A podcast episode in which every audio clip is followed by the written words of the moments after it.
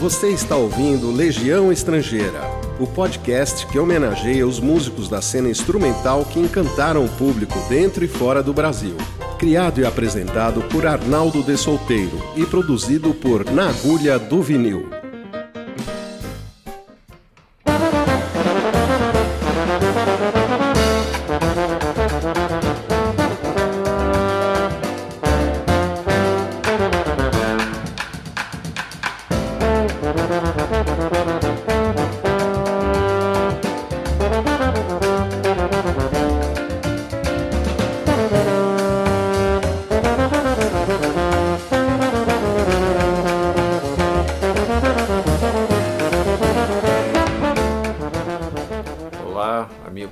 Site na agulha do vinil.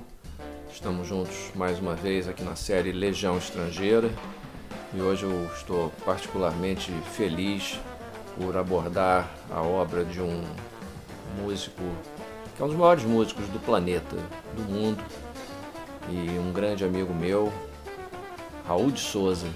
O Raul para mim é o maior trombonista do mundo, né? Seria mais é, politicamente correto falar um dos maiores mas é o meu favorito.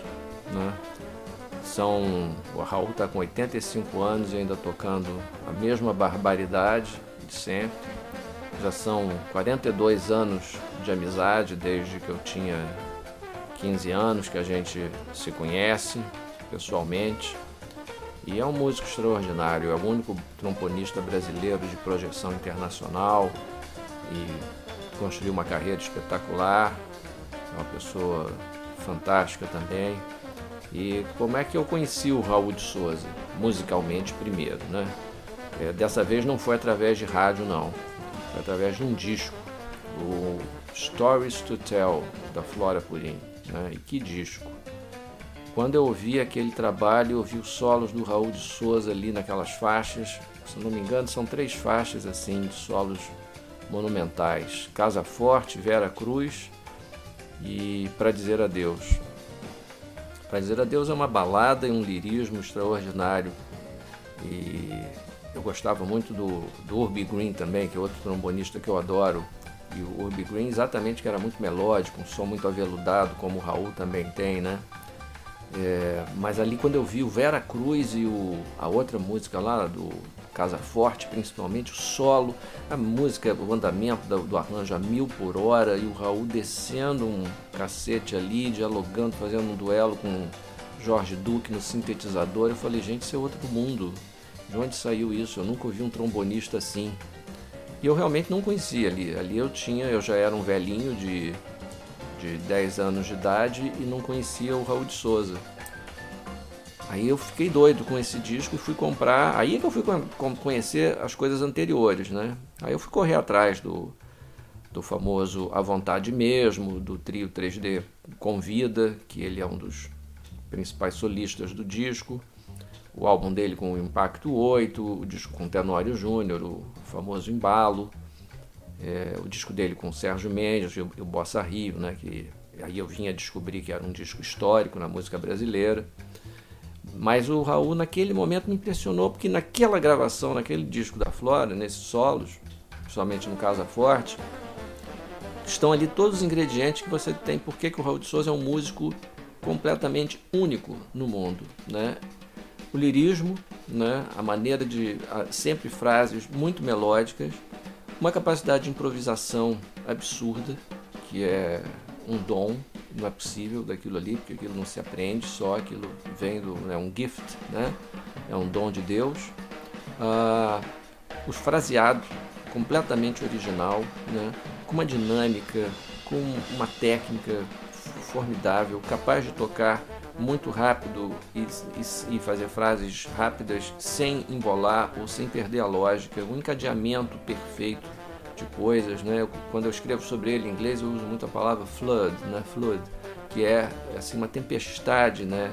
De ideias, é uma onda assim sonora espetacular ali, as coisas vão se desenvolvendo, é inesgotável. O Raul de Souza já tive essa experiência. Se você deixa ele no estúdio e pede para ele fazer um, uma música, um, um, improviso assim de quatro coros numa, numa música, ele vai fazer. O de 8 também fica lindo e de 12 também. As ideias não param, é um fluxo né, de ideias eh, espetacular, somado com a criatividade, né, porque você às vezes ouve trombonistas de jazz, que foram inclusive os que é, influenciaram ele no início da carreira, o J.J. Johnson, por exemplo, que são extraordinários, né? Mas o Raul tem um, um plus, é uma coisa assim absurda. Uh, aí logo depois desse disco da Flora, eu falei, não, tem que comprar tudo, né? Então saí correndo atrás das coisas anteriores e fiquei ligado no que ele estaria fazendo naquela época. Aí eu descobri os discos maravilhosos, né? Que ele começou a fazer para Milestone, com o Colt Jader, com o Azar Lawrence, com Sonny Rollins, porque o produtor do, da Flora no Stories to Tell, que era o Orrin Kipnius, que foi produtor do Thelonious Monk, também, ele deve ter sentido a mesma coisa que eu senti. Ele também ficou apaixonado à primeira vista pelo Raul de Souza. E, óbvio, não escondeu. O Warren também, amigão meu, né? E eu sei como ele era, um cara muito espontâneo, muito original, elogiou o Raul. E o Raul, na mesma hora, não perdeu a chance também de dizer: e aí, não dá para fazer um disquinho aí na companhia, para a gente gravar? E, e o Warren me conta o Raul que ele demorou um pouco a aceitar a ideia, né? Porque o Raul ainda não tinha nome nos Estados Unidos.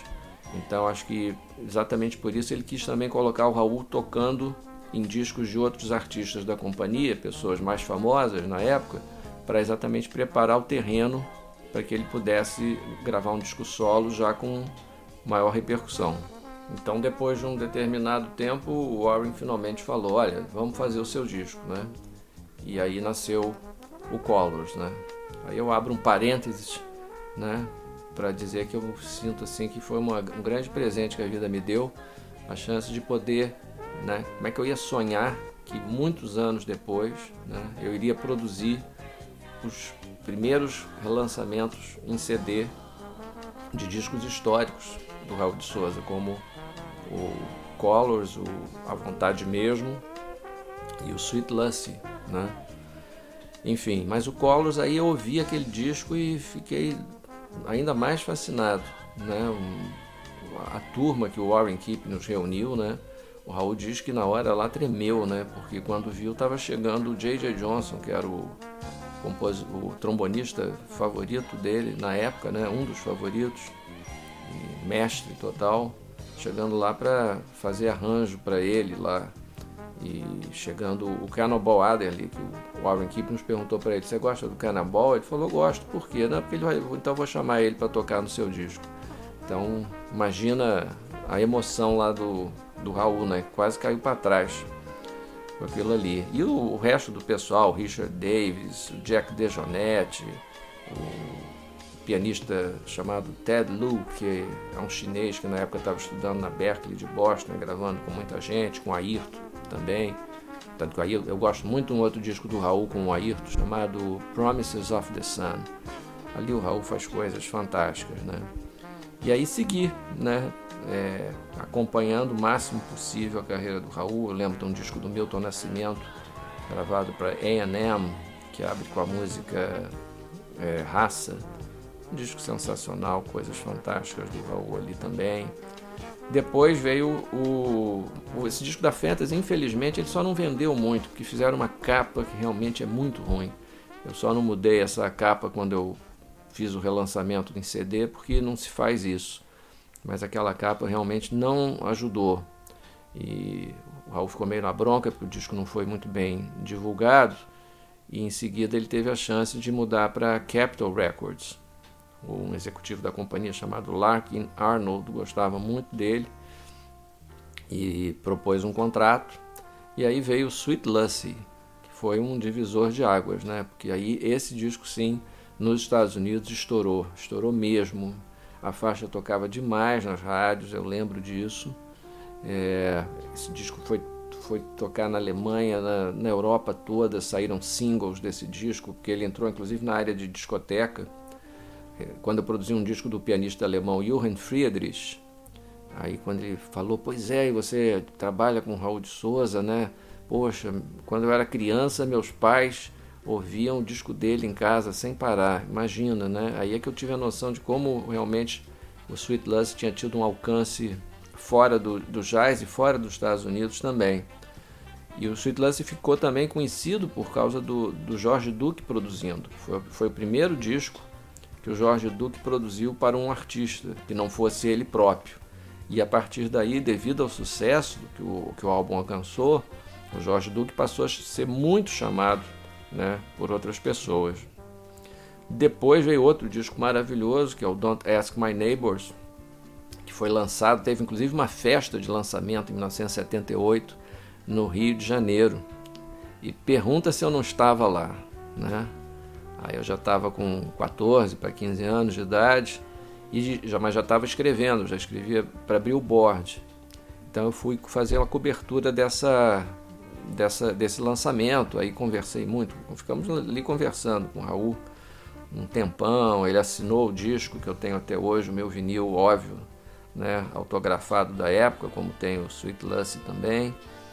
E esse, essa, essa festa de lançamento foi na Capitol brasileira, porque a Capitol tinha acabado de resolver se tornar meio independente, vamos dizer, no Brasil da Odeon. A Capitol era o selo, obviamente, distribuído pela Odeon, depois ia EMI Odeon, mas nessa época a indústria fonográfica brasileira estava vivendo um boom assim tão grande que muitas companhias novas surgiram e a Capitol resolveu que no Brasil ia tentar fazer um funcionamento à parte da EMI. Então abriram um escritório, passaram a ter diretoria própria e só a distribuição que ia ficar por conta da distribuição e prensagem continuaria por conta do Odeon.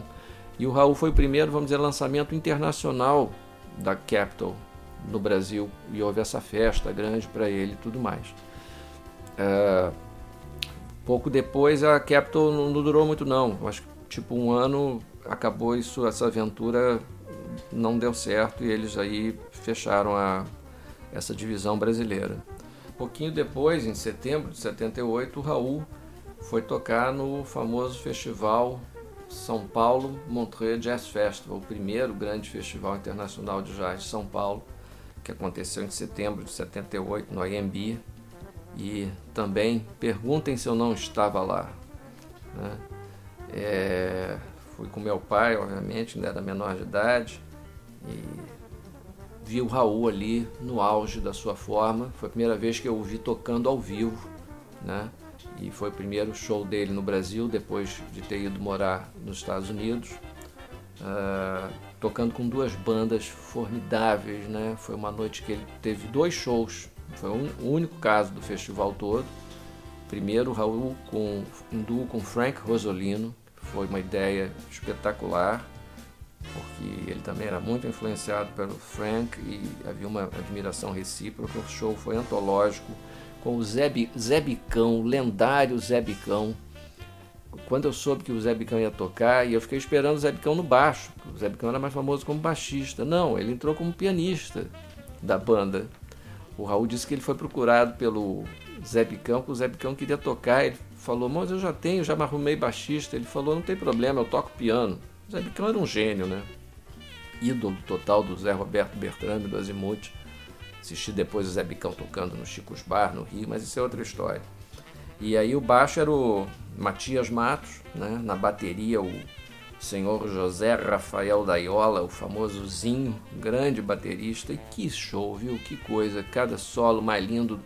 Frank Rosolino e Raul ali tocando Stella By Starlight, Corcovado.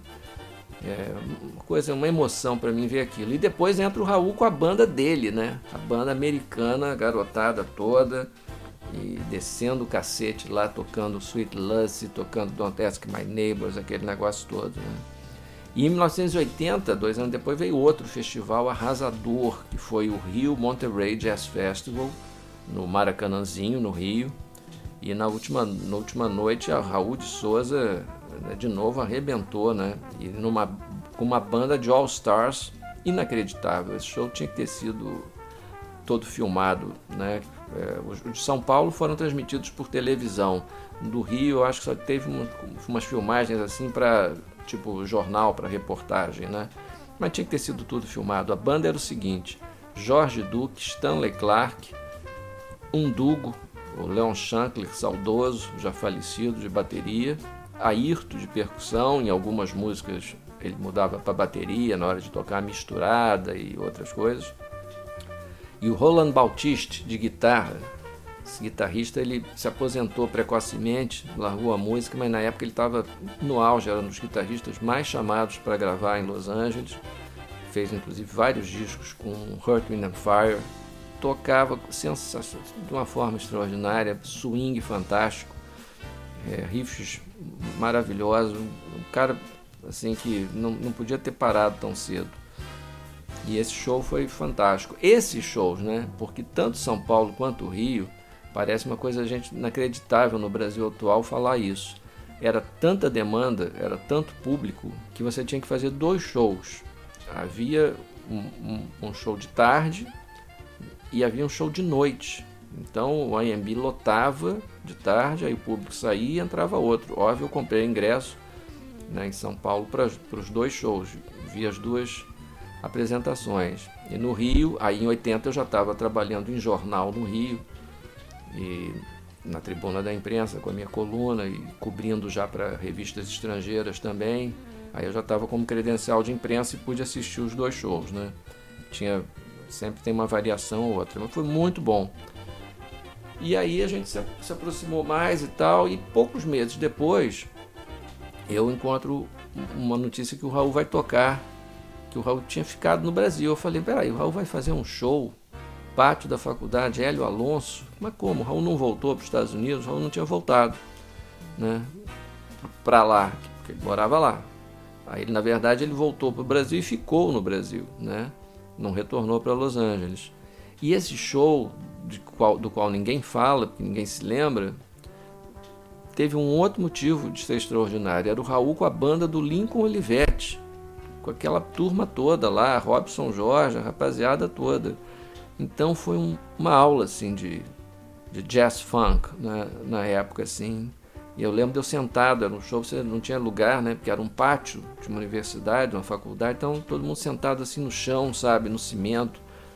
Um negócio incrível, mas a atmosfera musical única também, bem diferente de tudo. Então, cada vez que eu via um show do Raul, eu ficava assim, bar, como dizem os meus amigos lá do Rio Grande do Sul, meu querido Gustavo Pessota, bar, sabe? Porque cada vez era um troço diferente e o cara sempre arrasando, sempre infalível, né? Uma coisa espetacular.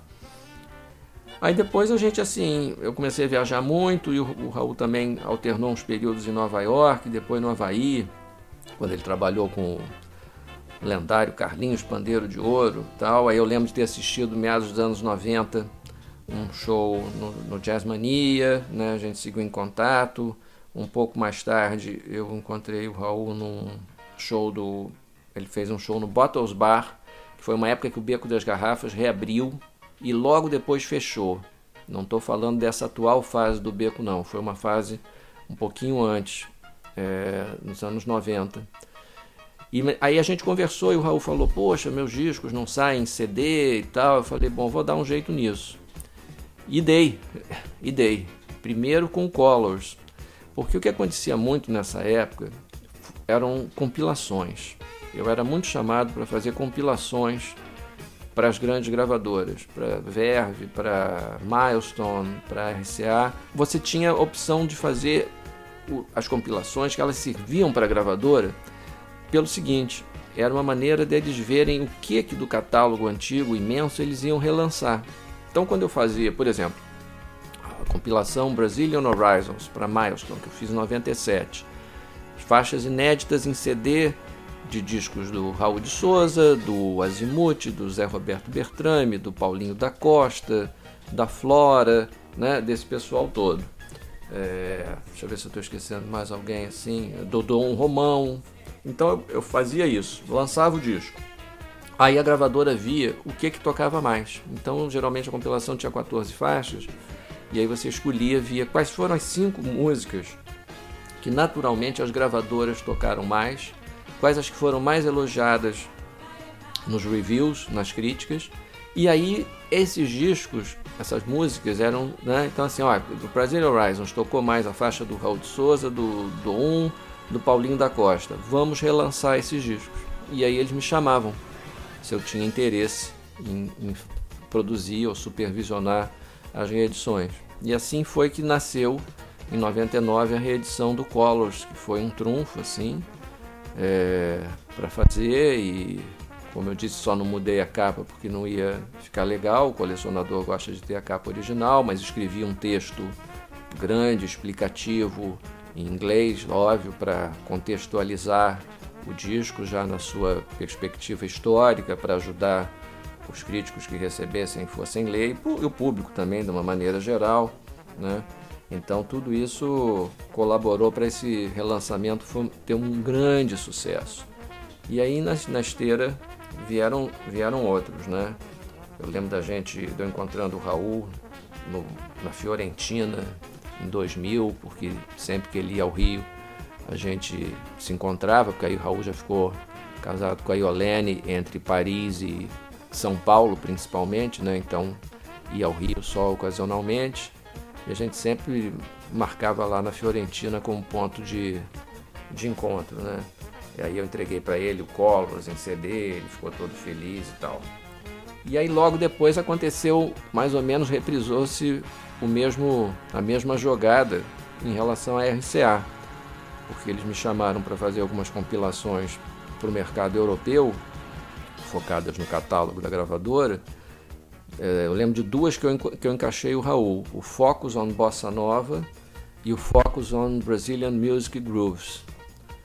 Num eu botei a faixa do A Vontade Mesmo, a faixa título, né? E no outro, será que eu vou lembrar aqui? Eu acho que foi alguma coisa do Você e Eu, do Carlos Lira. Pode ter sido essa música, acho que foi. Uh, e aí as músicas também, de novo, foram muito bem recebidas, né? as duas do mesmo disco dele para RCA, o A Vontade Mesmo, de 65, com Samba Lanço Trio, com Ayrton de baterias, Humberto Kleiber, sensacional, ainda vivo e atuante em São Paulo, de baixo, César Camargo Mariano de piano, descasso, né? E as músicas foram muito bem recebidas, tocaram muito na Europa, em vários países, principalmente Alemanha, França. E a RCA permitiu que em 2001, quando eles me chamaram para fazer a série RCA 100 anos de música, para eu produzir uma grande parte dos relançamentos, outros foram feitos pelo Charles Gavan e outras pessoas, mas eu fiz vários e um deles, óbvio, que eu botei de prioridade, então era o Raul de Souza.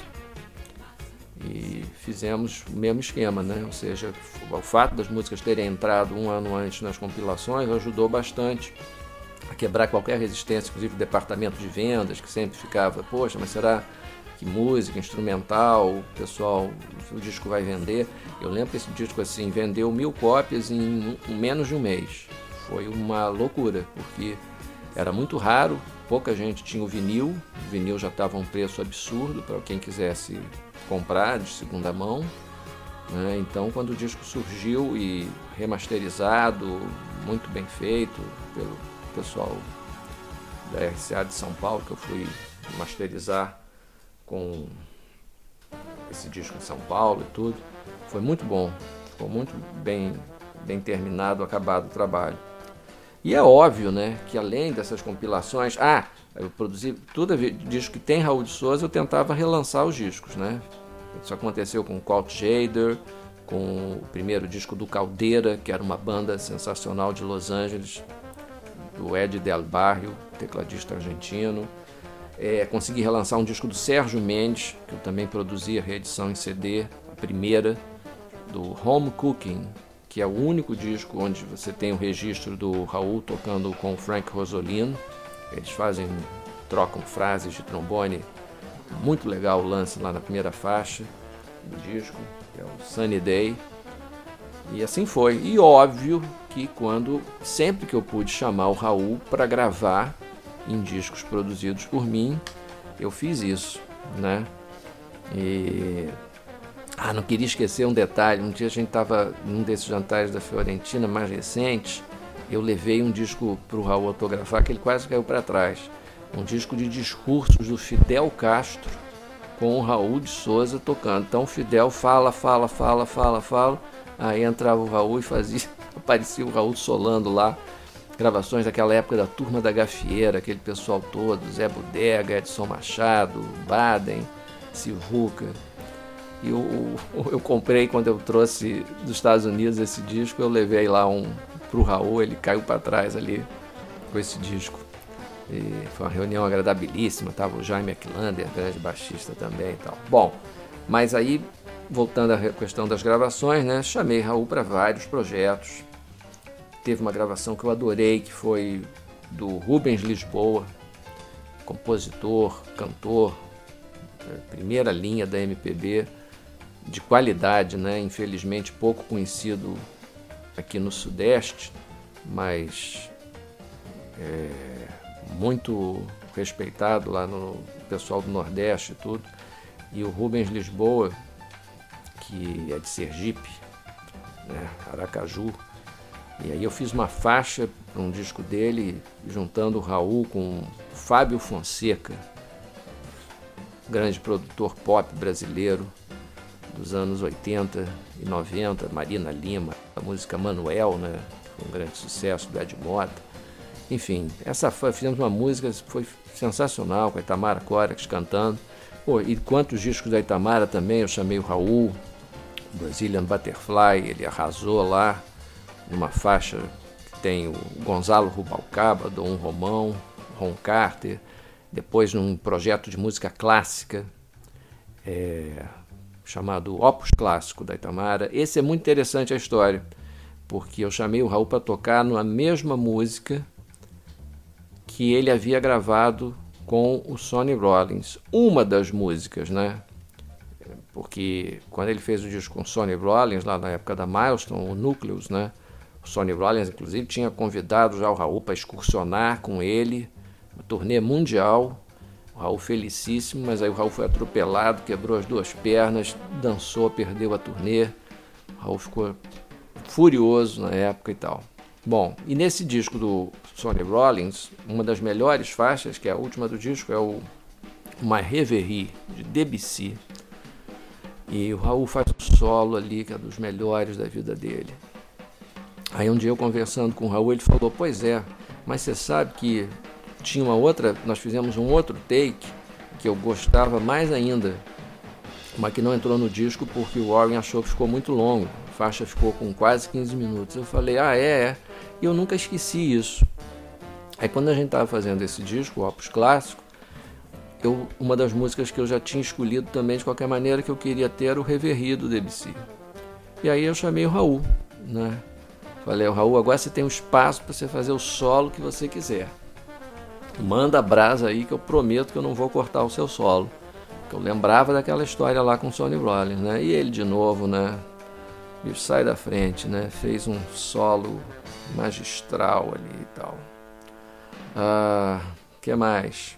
Ah, não, na sessão do Brazilian Butterfly foi sensacional, porque tinha também a sessão rítmica, além do dom de bateria, tinha Jadir de Castro, Laudir de Oliveira e o Eloir de Moraes, os três na percussão, porque a gente gravava ao vivo tudo, né, para evitar overdub. Eu nunca gostei de overdub, então só em último caso mesmo, quando uma coisa muito pop, né.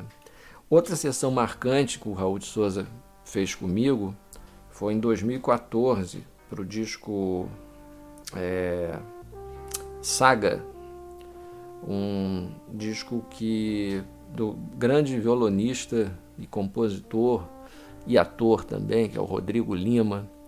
A gente estava. Esse disco foi é um dos discos, um dos dez melhores discos que eu produzi na minha vida.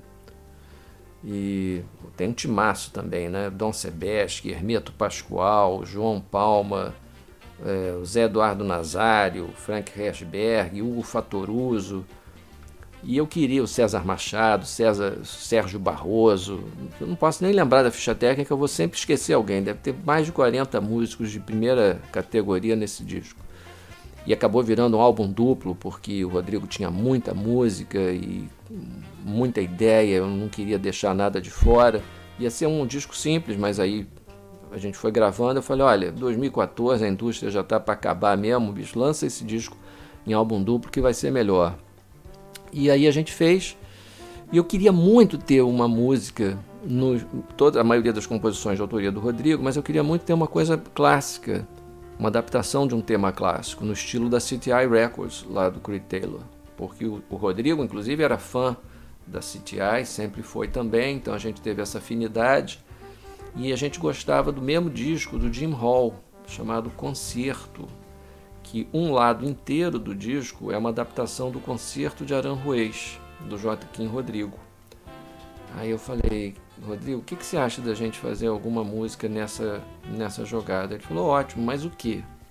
Aí o que, que aconteceu? Eu lembrei, como eu já ia convidar o Raul para tocar no disco de qualquer maneira, eu lembrei do Raul e lembrei do Raul me dizendo uma noite, poxa, eu perguntei para ele, Raul, e qual é a sua música favorita, sua composição clássica? Ele falou, ah, eu adoro é Brahms, meu compositor favorito clássico é Brahms e eu gosto do, da terceira sinfonia. E aí eu entendi que era o terceiro movimento da terceira sinfonia de Brahms. E eu fiquei com aquilo na cabeça, né? falei, pois é, Raul, mas você nunca gravou, né? Ele falou, não, nunca, nunca me deixaram gravar. Quando eu falei com isso com o Rodrigo, na mesma hora deu um clique, né? Vamos fazer uma adaptação desse terceiro movimento da terceira sinfonia de Brahms e já pensando em abrir solo para todo mundo, né? Tipo faixa de 20 minutos. E realmente os solos principais dessa faixa são do Hugo Fatoruso, do Mike Manieri de vibrafone e do Raul de Souza, que simplesmente estraçalha nessa performance. Ah, esse disco foi muito elogiado pela imprensa do mundo inteiro, né? Todo mundo, Downbeat, os sites todos importantes. É e aí, quando fizemos o show de lançamento, o pessoal foi tocar, Hugo Fatoruso, Herzberg, Zé Nazário, mesma turma do disco, Laudir de Oliveira na percussão, e o Raul nos deu a honra da sua presença lá, novamente brilhou. Né? Então, são assim, é uma sucessão de histórias, isso aqui é o mínimo de novo que eu pude lembrar é, do Raul, desse tempo todo de amizade e de companheirismo e de admiração, né? porque a carreira que ele trilhou é uma coisa impressionante e um batalhador, né? porque desde o início, né? nessa luta da música de altíssima qualidade, música instrumental, mas também tocando com muitos cantores, né? E tanto que ele tocou até com Roberto Carlos, né? Então, é, cara não tem preconceito em relação a nada, é uma cabeça fenomenal e que a gente deseja que continue ainda atuando e nos fazendo felizes aí por muito tempo. Ah, e mais uma coisa que eu não queria deixar de registrar, que é importante.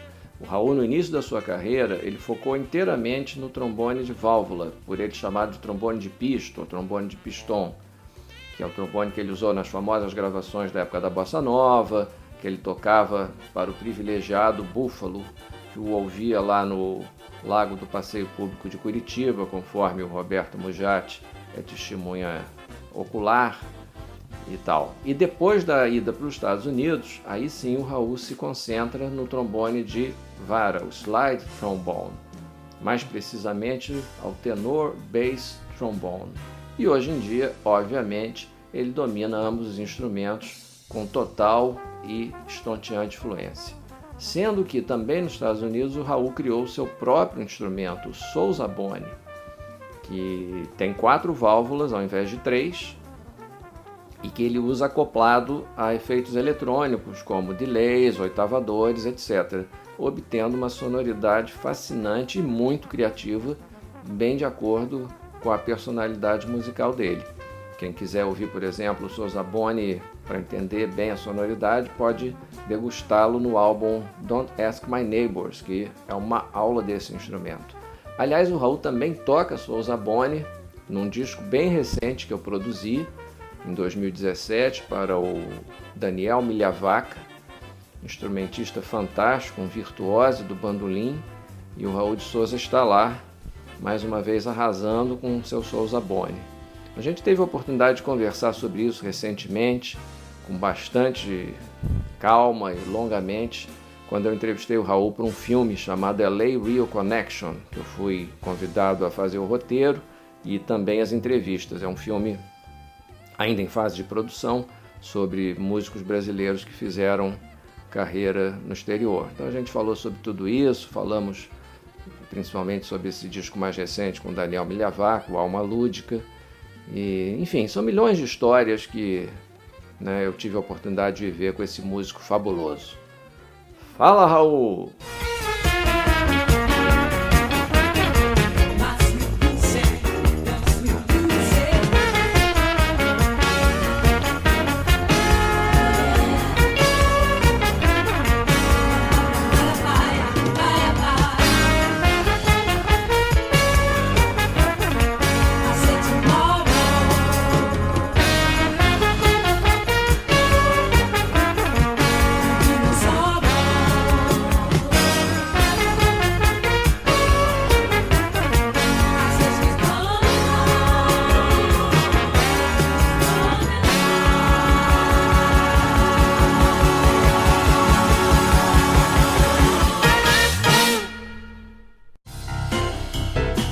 Você acabou de ouvir Legião Estrangeira, uma realização na agulha do vinil.